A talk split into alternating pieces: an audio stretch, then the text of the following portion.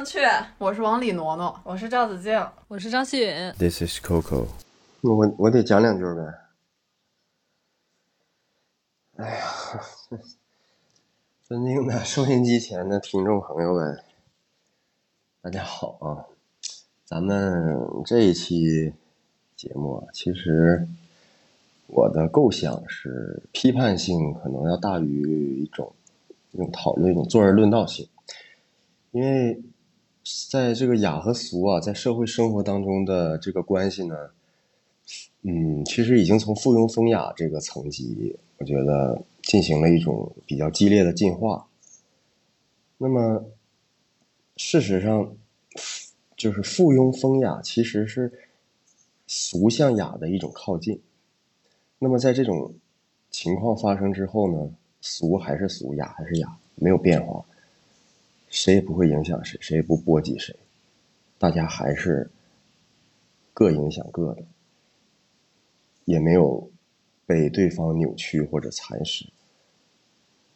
那么在这个过程中，附庸雅的人越来越多，那么甚至会产生一种意外的，呃，某种特定时期的一个社会教化的效果。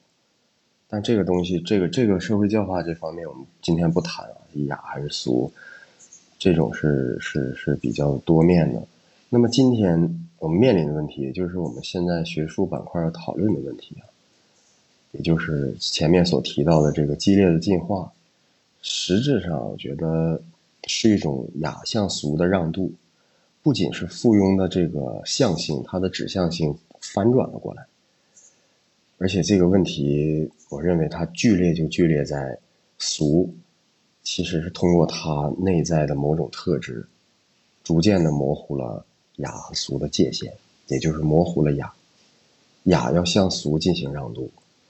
那么，在以往的一些大德大儒他们所行之事，那么现在呢，反而变成了一种俗的符号。比如我们这一期标题提到的文玩或者茶道。那么，如果这种情况仅仅是局限在社会生活层面，这当然没有问题。而且，这种这种大俗大雅的提法。其实，在咱们的节目里也显得过于对抗咱们今天所盛行的这种泛人性论的共识。但是，倘若说这种现象如果渗透或者影响到了学术的范畴、学科的范畴，那我觉得就变成了一种可论或者可辩的观点。所以呢，咱们这一期啊，我就我想的就是，不妨钻一下学术探讨的空子。钻一下文化的空子，因为无论什么何种悬而未决的事儿，只要扯到文化，就都会让这种悬而不决变得合理。那么这一期咱们就利用这个学术化议题所特有的宽容度，那么浅谈一下从生活到学术的这个俗化的问题。行。那么提到俗呢，今天我们提到俗。是不过一千年前提到俗，肯定也是把它局限在人的范畴里，而不是具体某一件事儿，而是人在干某件事儿，它是俗的。那具体某一件事儿俗不俗？你你一堆桌子摆在那儿，你不去看它，那它就不会影响到雅。那么人在俗的这个语境下，嗯，在今天视角看来是什么呢？其实我觉得我们可以从油腻开始谈起。那你觉得油腻它到底是一种俗还是一种雅呢？哎呀，这个很难一言以蔽之，它只是现象，究竟是俗还是雅？那当然，如果我们去做微博讨论，那肯定是俗。先说说大家都觉得什么是油腻吧。对，也就是油腻的最初特征、最本质的特征。我们最初用“油腻”这个词，那么用来指代啥？其实我不知道“油腻”这个词儿在网络上面用是从哪儿来的，但是就是我想这个题目的时候，就是结合一下生活经验，我觉得油腻这个事儿就是油的这些东西，你乍吃是香的，我觉得这是一个前提，你只是多了之后就会变腻，就是才是油腻。而不是说它本来就是呃食之无味的，那其实都谈不上油腻。我觉得可能是有些东西我们见太多了，或者是总是一个套路的时候，会觉得它油腻，或者是一些人的表现出来，你觉得它油腻，就是因为太多了，过于多了。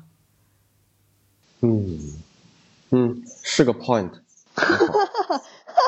像是在给领导做头脑风暴的汇报，这就这就很油腻了。直接表现了一个油腻，直接举了一个例子。对不起啊，对不起。嗯，我检讨一下。好，我我那我先说一下，我感觉就是油腻，最初我觉得就是一种感官上的吧，然后一种人的特征，可能就是会说这个人比较油腻啊，或者怎么样，因为一般说就是这个。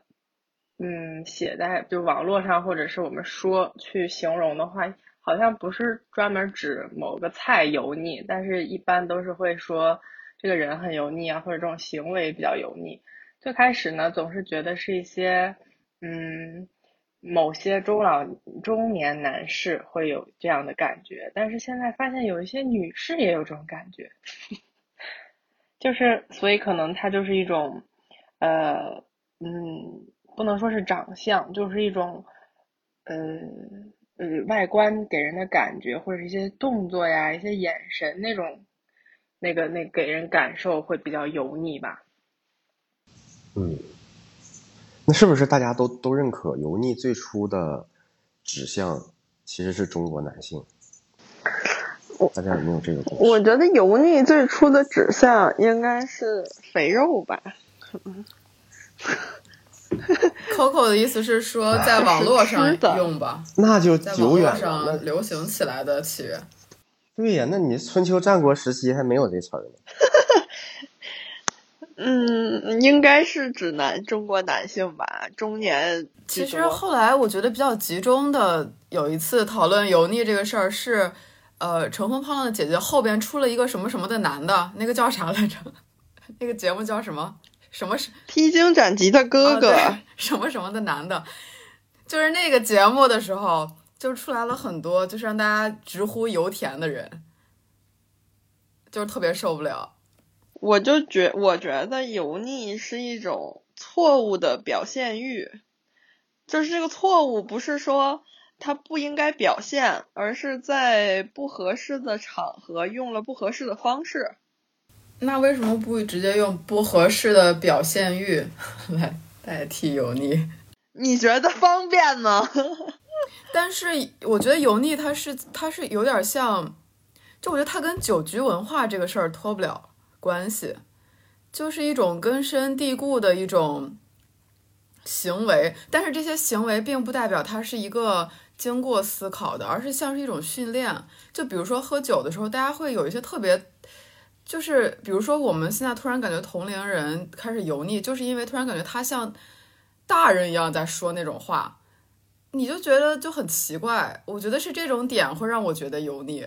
然后，但是这些话他可能并不是他的真心的，或者是此时此刻就是多么怎么说呢？就是像是该说的，但是并不是真实的。嗯，所以我觉得他其实是在。表现就是，比如像嗯黄晓明，就有一段时间大家不都会觉得他很油腻，还有几个典型的男星啊，陈思诚，对吧？就是我觉得他他们总是在表现一个什么，就是比如像黄晓明，可能演完《泡沫之夏》以后，就一直在表现一个霸总，或者表现自己特别霸道，特别嗯，就是。嗯，我感觉就是一种修饰，反而会让人很油腻，因为它不是非常自然的，它是要强化自己的某一个呃所要展现的这个东西，但其实他选择的方式可能是一个不合适的方式。妹妹刚才说的就是现在有一些女的也有这种，就是也有女性这种是是，比如说是谁呀？被你发现了。我猜他说的是于文文。于文文怎么了？他没怎么，没怎么，只是就是在节，只是节目当中看他有些表情啊，会觉得于文文很好啊，就是呃，就是会感觉有一点点油，但是也没有说他不好的意思，但是就是他在这近对近期在节目中就是会有一种嗯呃对，就是会有一点刻意，比如说刻意很洒脱呀，或者是那种呃就是。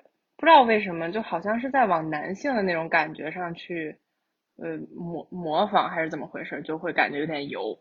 大家觉得关晓彤油腻吗？还好吧，我觉得他不油腻，我觉得他嘴碎，碎嘴子。还好吧。那马思纯呢？马思纯就跟油腻不沾边儿吧，我感觉。那我发现我主持不了这一期了，我对油腻的认识。咱们就别分析哪个明星油腻还是不油腻。所以你是觉得他们会有点油腻是吗，Coco？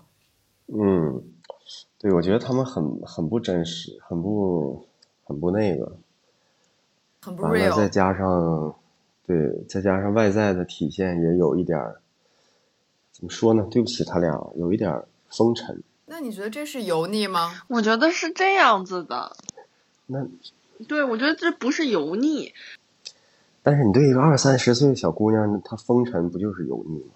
风尘代表的不是不是红尘滚滚那一套，而是世俗入世，过于入世了。我觉得那是那英那才能算是那英都啥呃不是不是，就是呃才能算是，不是那那英年轻的时候，就是我能理解你说那个感觉，但是我觉得他俩好像也不是特别精于精于处世之道的那种人，就是我觉得这个事儿是一个非常。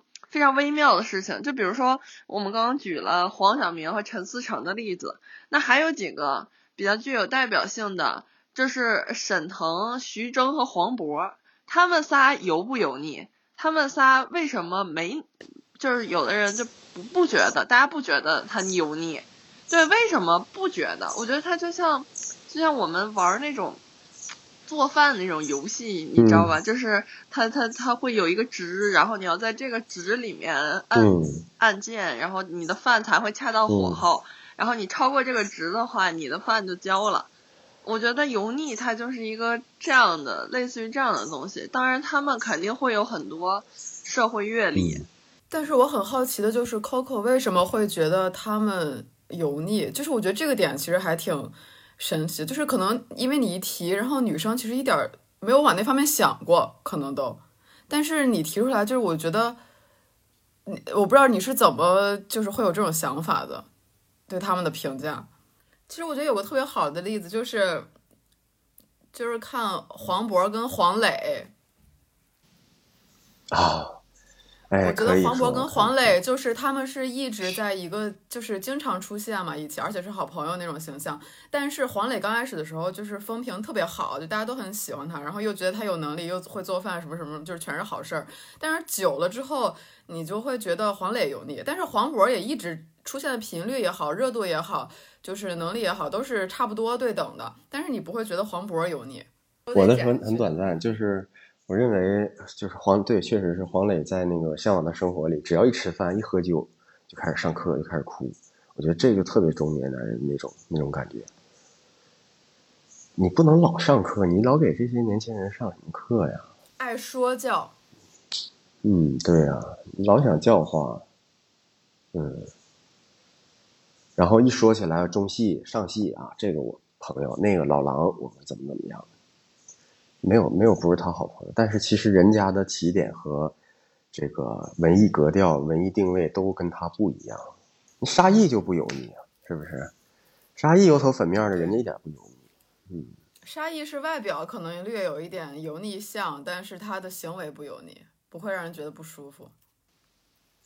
嗯那既然大家卡这儿了，那我就总结一下这个可选拓展一，就是我们说的这些男明星，他们被呃聚光灯照在这个这个公众平台上，我们尚可对他进行一些看似看似这个苛刻的品头论足。那么普通的广大中国男性，其实这对于他们来讲，他们的风评处境。真的是比较窘迫，我觉得。是的，而且我觉得有一个点是关于油腻这件事儿，就是我觉得被说油腻的人，他真的是不自知的。而且百口莫辩。对，就是他不知道问题出在哪儿了。你知道，我因为一个人，就是其实我我特别想知道为什么那么爱说教，就是为什么会有这种现象？大家到了一定年龄之后，是非得要从跟年轻女孩这边就是展露自己的这些呃知识来取得一些尊敬和优越感吗？还是什么原因？就是我觉得这个是一个很难避免，嗯。就是人到了一定不说男的吧，我觉得女的可能也会有，就是到了一定年龄之后就开始想走这个路，是为什么呀？嗯，因为这种油腻的外在其实是一种掌握、掌控社会资源和社会话语权的象征，一种表征。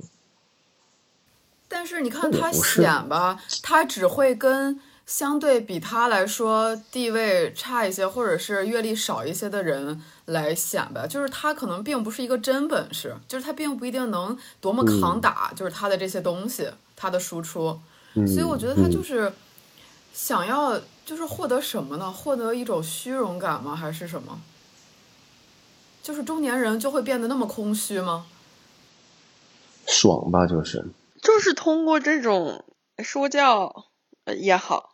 呃，或者是表现也好，来，呃，就是有点像一个人设似的，就是，嗯，他可能觉得自己需要，他也不是，他有的时候也可能不不不是真的思考中觉得自己需要啊，而是一种潜意识的，呃，一种需要，就是觉得自己应该有这样的一个人设，这样人设应该有这样的一个表现。就或许这不是一个经过思考的决定，而是一种一种下意识的动作。就比如说，呃，觉得大家在聚餐，那他就应该提一个。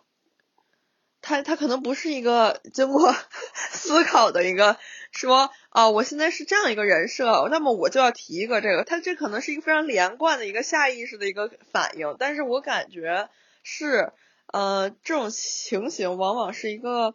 比较外放的一个一个性格的行为，然后他的这个行为其实是来完善他想要给公众，就这个公众不只是说呃明星对观众，而是指呃就是嗯身边的人，或者说你当时碰到的那个人想要展现出来的那一种特质，就比如说大家都都在喝酒呃，那我觉得我要提一个。嗯，可能就是首先是一个我话语权，然后第二是我特别啊懂江湖上这些规矩啊什么的这样的一个人设，在某些时候我们当然是会觉得啊这种东西是没有必要的呀，对吧？但是在他们的视角下，他们不会觉得这个是没有必要的，他们会嗯认为这个是很重要的一个素质，他们会展现他们认为重要的这个素质。那其实这个是不是就是社会对男性的规训呢？一种？嗯，对，就是我想说的，是不是一句同样很油腻的话？就是男人到了什么年龄就该做什么事儿，就是这种规训和教化。呃，对，我觉得不排除是一种对男性的规训和教化吧，但同样女性也会有这样的情况出现，也有很多那种，嗯，女大姐，哎，不是不是什么女大哥，女大姐，大姐就是。就是那种，那种以那种女性大哥的形象，呃，出现的这种，在就比如说就在酒桌上啊，一个比较典型的场景，然后就是特别豪迈进来，然后就怎么着的，然后跟男的，就是就是，啊，对对对对对对对对对，其实女女性也会有这样的行径出现，我觉得。它只关乎，我觉得这个时候性别好像不那么重要了，只是一有一种人类的共性在，就是他们好像需要在这个，嗯，也许假假设是在酒局上啊，也许他们是需要在这个猎场里面，哎，得到一些自己的什么东西的时候，需要展现自己的某一种素质，他们认为这个素质是必要的啊。那么聊到这儿，我就觉得其实咱们对于中中国中年的男性和女性啊，有一种脸谱化的认知。是吧？你觉得是从从年龄开始，然后到社会阅历，那我觉得就可以开始聊下一个话题，就是油腻的真实的辩证。因为我们所崇尚的品质，并不是油腻与否，而是他是否真诚，是否善良，是否呃，或者说哪怕是是否自觉，在社会生活中。那我们是要，我们是要去遴选油腻与否的人，还是我们还是要建立在这个普世价值上？我们更看重一种真实性的人。我觉得这个对于社社会价值观是一种矫正，或者至少是对于现在一种脸谱化的、比较歪曲的价值观的一种提示。嗯。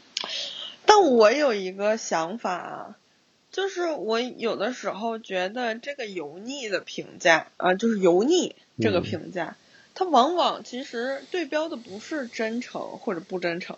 就像 Coco 在底下的写的那个什么什么雅士，虚伪的雅士，嗯，就有的人可能就属于虚伪的雅士，他其实不油腻哈，但是他其实也不真诚。那么油腻对应的应该是什么呢？我觉得它其实对应的是我们传统的价值观中认为人应该谦虚礼貌的那个部分，就是人应该始终保持谦虚。就我同意你说的这一点，就是它对应的并不是率真与否，对它其实对应的是中国传统文化或者说传统价值观，或者说现在的一个普世价值观里面认为人应该始终保持谦虚。然后保持礼貌，那么如果你过于的不谦虚和过于的不礼貌，那么会很容易就走向了一个油腻的结果。我觉得他可能对应的是这个，而不是率真，因为有的人其实蛮虚伪的，但其实挺优雅的，他可能不油腻，他可能，但是他可能内心油腻。嗯，我也不是这个意思啊，但是我我不是说优雅的人内心油腻啊，我的意思就是说。似乎我觉得油腻其实和率真，嗯，并不是直接挂钩的一对相反的关。嗯，而且我觉得，首先像刚才说的，我觉得这种油腻它是挺被动的一件事儿，就是他不自知的就变成了这样，所以他并不是说是我选择去隐藏我自己或者怎么样，他可能就是，嗯，在一个第三方视角的影响下。觉得那样可能会好一点，就是他可他他不自觉的形成了那样的一个状态，而且我觉得，但是我觉得就是关于是否率真这个事儿，它也有一定道理，就是因为他首先没有率真的做自己，就是他没有去发掘自己应该怎么样，我觉得这一点是的。但是为什么他不是他不一定是一个虚伪的雅士？但我觉得他肯定是，我觉得他是一种比较拙劣的虚伪，就是被别人看出来了。所以会觉得他油腻，就是小时候老师就说，比如就是说你假装自己是一个好孩子，你假装久了，你就会真的变成一个好孩子。这样就可能有的人就是他学别人或者是见人就是学人样儿什么的出来那个样子，久了之后可能变成了一个所谓看上去的雅士，但你不知道他真假。但是可能有的人就是在一个有样学样的过程里边，他不知道为什么要这样做。但是他的他的表现又很拙劣，又很不是自己，就这种错位的感觉会让人觉得油腻。就是比如我们其实很注重谦虚和礼貌这个事情，所以我们站在这样的一个视角下，会认为一个过于嗯那样的人是油腻的。就比如说侵犯了，就是也不是侵犯，就是嗯冒犯了他人。然后特别比较嘚瑟啊，这可能会显得比较油腻。但其实对于他们来说，就像童童子说，他没有意识到，可能自己都意识不到。但是他们为什么意识不到的原因，我是觉得他们是处在另一个环境中，在这个环境里就会有一些东西，它的排序是要比呃礼貌和谦虚更更靠前的。而这种更靠前的，可能就是需要他们通过这样的彰显来来达到一定程度上的目的，maybe 我也不知道。呃，我为什么把率真与油腻、虚伪与雅士对立起来呢？因为可能是这么这么讲是不太准确，但是我觉得它可以带出我们学术板块这一期真正的一个话题，就是在艺术方面的表现。因为在在在创作上和在艺术观点上，我觉得很多人是一种是在是在走雅，是在试图走雅，无论是呃八大山人那种雅，还是弗朗西斯·爱丽丝的那种雅，他们是在往那个上去奔。所以呢，首先他们就不真诚、不率真。其次呢，他们奔的这个过程啊，由于由于种种原因，个人修养、呃功利心等等，就会变得很油腻。你的外在是一种呃高山流水的感觉，是一种微霜现场的感觉，但其实油腻之情呼之欲出，在他们的作品中。比如谁的作品呢？然后再不是用这个，哎呀，这个就得罪大了。给你给你逼掉。我觉得这具体说谁的作品呢，倒不用逼掉。嗯，我觉得具体说作品倒不是很确切，但我觉得卢杰签这个这个什么什么真那女的叫什么来着？一个素人作家。郭凤仪吗？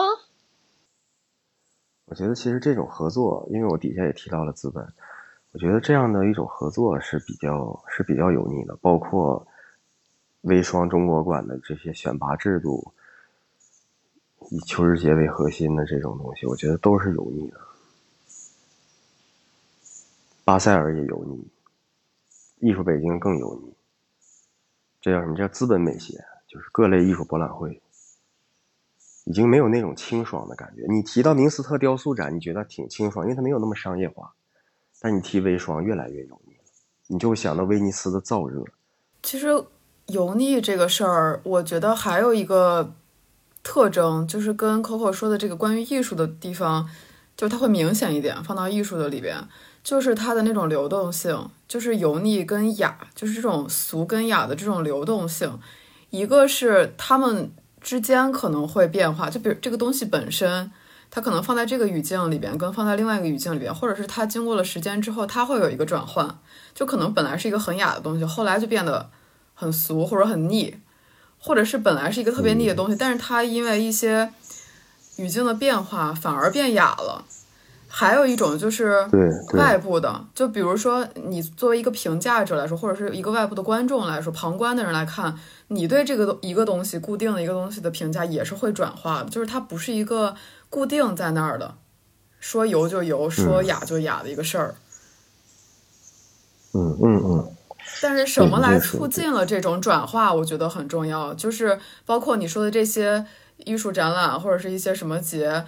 就是它到底让人觉得油腻的点是哪儿呢？就是它是一种错觉呢，还是因为它就是变质了？我觉得是变质了。那你觉得这种变质主要是因为资本的介入吗？对，我觉得是是不是资本的介入，而是资本体制化了。资本既本身发生了体制性的变化，同时呢，又把与资本资本以外的的俗。资本这个俗，向资本以外的雅进行了一个柔和，所以应该是资本它的那个控制范围过了，是这意思吗？就是它可以有资本，但是它资本不应该控制这个内容或者控制这个走向，但是它有点过了，所以才会让你觉得这东西变了。嗯，就像我开篇说的，雅向俗让渡了。我觉得。就是看到，首先看到这个这个这一这一小节的题目，就是率真的油腻和虚伪的雅士这一点上，让我想起来一个场景。我不知道你们看过那个视频没有？就是冯小刚，呃，有一次好像是在冯小刚的家里还是谁的家里聚会，然后那会儿是刚拍完《芳华》，然后呃，就是他那个苗苗嘛，苗苗也在。他们就非想让苗苗跳舞，是吧？然后，对，然后陈道明就出来主持了两句，啊，就说干嘛非要让一个小姑娘跳舞或者怎么怎么样啊，怎么怎么着。但是其实呃，大家就会觉得陈道明是很优雅的，其他的男的是很油腻的。但是其实陈道明说这个话，也并不是为了让苗苗不跳，其实它是一种另一种助澜，你知道吗？就是另一种推动这个事情的往前的发展。我觉得这个事情就会让我想到，就是这个标题就会让我想到这个事儿。然而这个事儿呢，其实也可以，哎，挪到我们现在刚刚所讨论的关于这个俗和雅、油腻进入到艺术还有资本这个事情。就是为什么会觉得油腻，是因为艺术和资本不谋而合的在一起推波助澜的走向他们要的那个结果。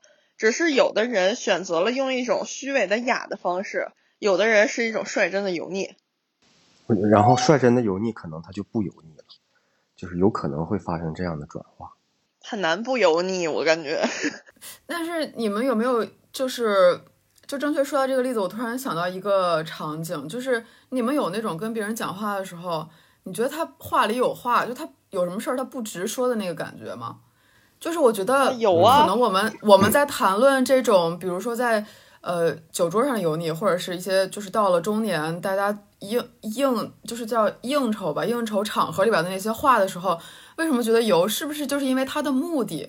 就包括我们说艺术展览，就是他的目的变了。哦，就像画廊文学，你读画廊文学，读画廊的前言，读画廊的呃艺术批评，你。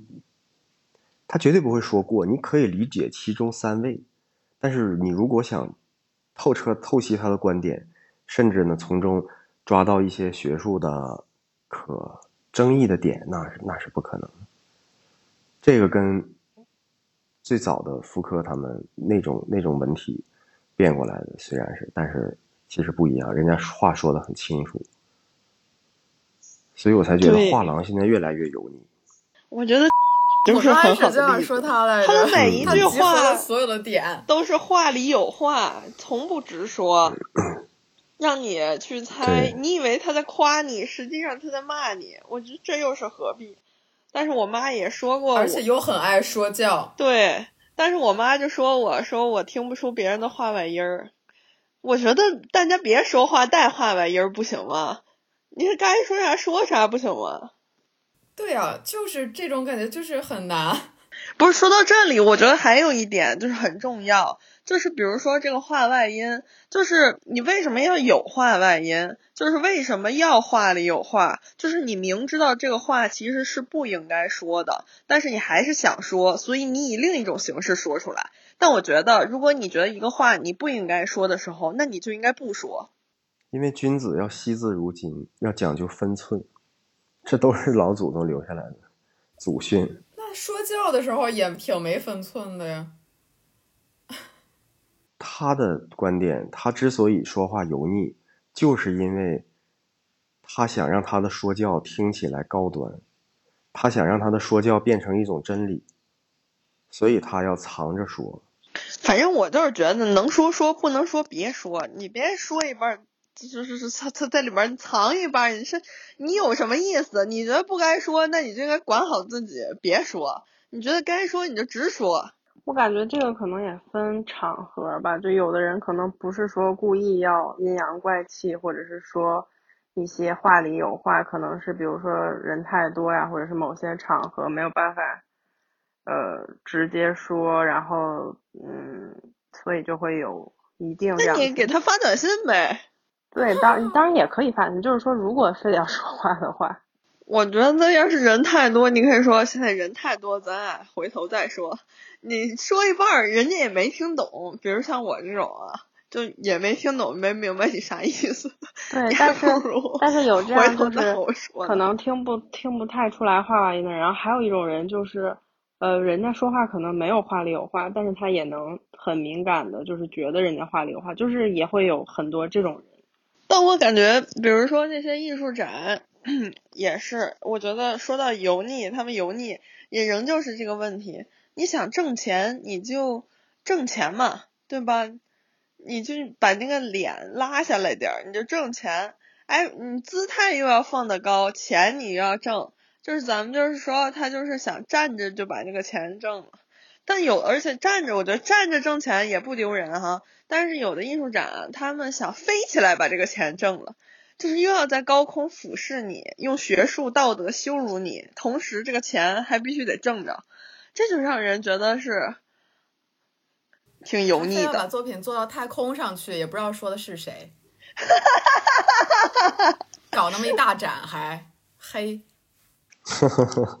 但是这种你不觉得挺唬人的吗？就是他是仍然能唬住一些人的呀，就就像是我们刚开始说那种就是被说教对象的那个选择一样，他不会选那种真的特别呃行家或者是真的是学术讨论的人出那样，他就是会冲着那些可能没有那么了解的，然后阅阅历没有那么足的人。来做这个事情，包括这些艺术展，你觉得他们的就是对象肯定是他们的受众已经方向改变了一些，就是他可能就是更更倾向于大众的，就是变成一个流行的东西。嗯，其实他在 PUA 大众。某兵老师其实越来越徐振化了。我觉得徐振化不丢人，人徐振早就直视商业，直视这个，但是我觉得丢人的是他又他无法直视。他们的共性是老搞乌托邦式的东西，老想给某一块事给它挖出来看。但这听上去就就就是悖论，就像单飞不解散一样，组合说我单飞，但我们组合不解散，就这种感觉，就本来就是个悖论两个词。嗯。就像有一些隔离政策写着什么非必要怎么怎么着，或者什么有一个前几天有一个特别离谱的两个悖论叠加在一起的词，但我忘了是啥了，就很类似于这种。恶意返乡，恶意返乡 就是就是就是悖论。灵活就业，现在有很多文玩式的艺术品，当然文玩这个我们没讨论，我们暂且默认它是一种油腻的符号吧。那什么是文玩式的艺术品呢？我先说说我的理解啊。什么是文玩？首先，文玩其实就是玩票，就像京剧的票友，他不是干这个的，他盘珠子，但是他并不是居士，他并不是信众，他并没有剃度，但是呢，他喜欢把这个珠子背后所代表的佛家隐喻呢，啊贯彻到自己的灵魂灵魂生活当中，他觉得有意思，觉得充实。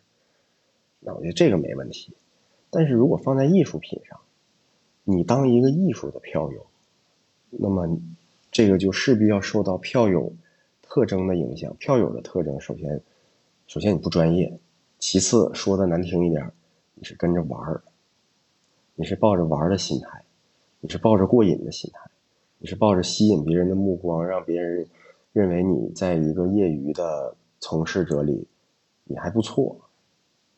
那么，这种放在大众生活里，我们没有任何的理由去批评他。但是如果放在严肃、严肃的艺术话题当中，那么我觉得这有这有哗众取宠之嫌。我们现在看到的好多的艺术作品，都其实是哗众取宠。我觉得这里面有一个挺重要的点，就是珠子，其实盘珠子，就是玩珠子。我觉得就是一个爱好，一个普通爱好，它谈不上油腻。但是为什么大家总是把盘珠子，呃和油腻扯在一起，就联想在一起？是因为他们经常通过对珠子的了解，对别人进行说教。而我觉得在艺术领域里也是，就是他，嗯，他对一个自己都不怎么不是非常专业的一个，首先是一个票友性质的一个东西。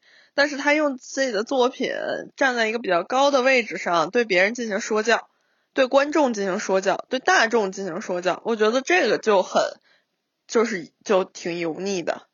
呼应你这个观点，玩珠子的人最喜欢的 微信昵称是什么？上善若水，这就是一种说教，一种一种指一种指引。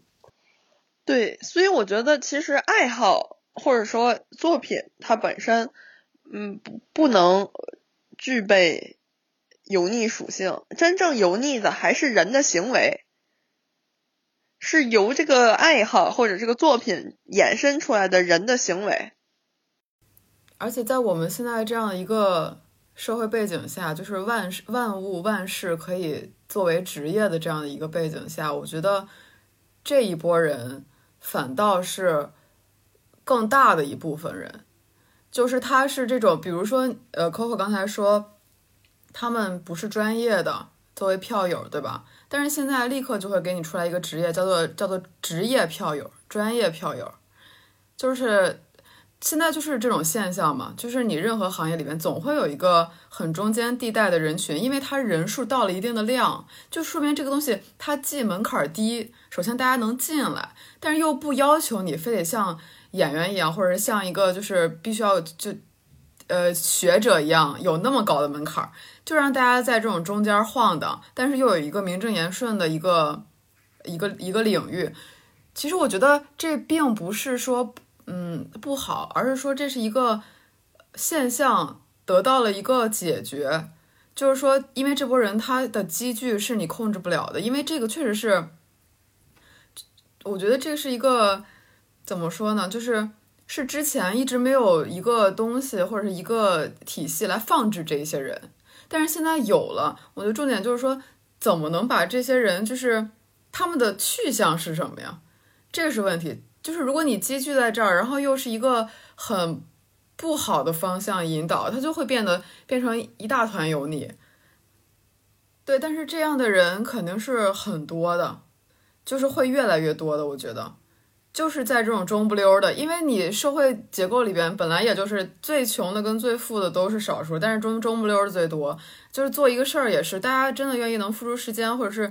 呃，被那种专业的选拔到最高级，或者是就真特次，完全不不 care 这事儿的也是少数。但是大多数人可能他是就在中间这儿，你不能说是这个这个他不好，或者他产出不了什么好的东西，就否认他们存在，对吧？所以他们如果这这一部分人他就是越来越多，这个量越来越大，那是怎么去放置他们会对这个事儿有好处呢？而不是说是走向一个不好的极端。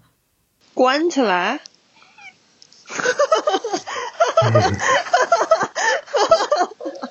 建设标人院，想象一下那个规模，哈哈哈哈！一期太长了，下期再见吧，八百八十六。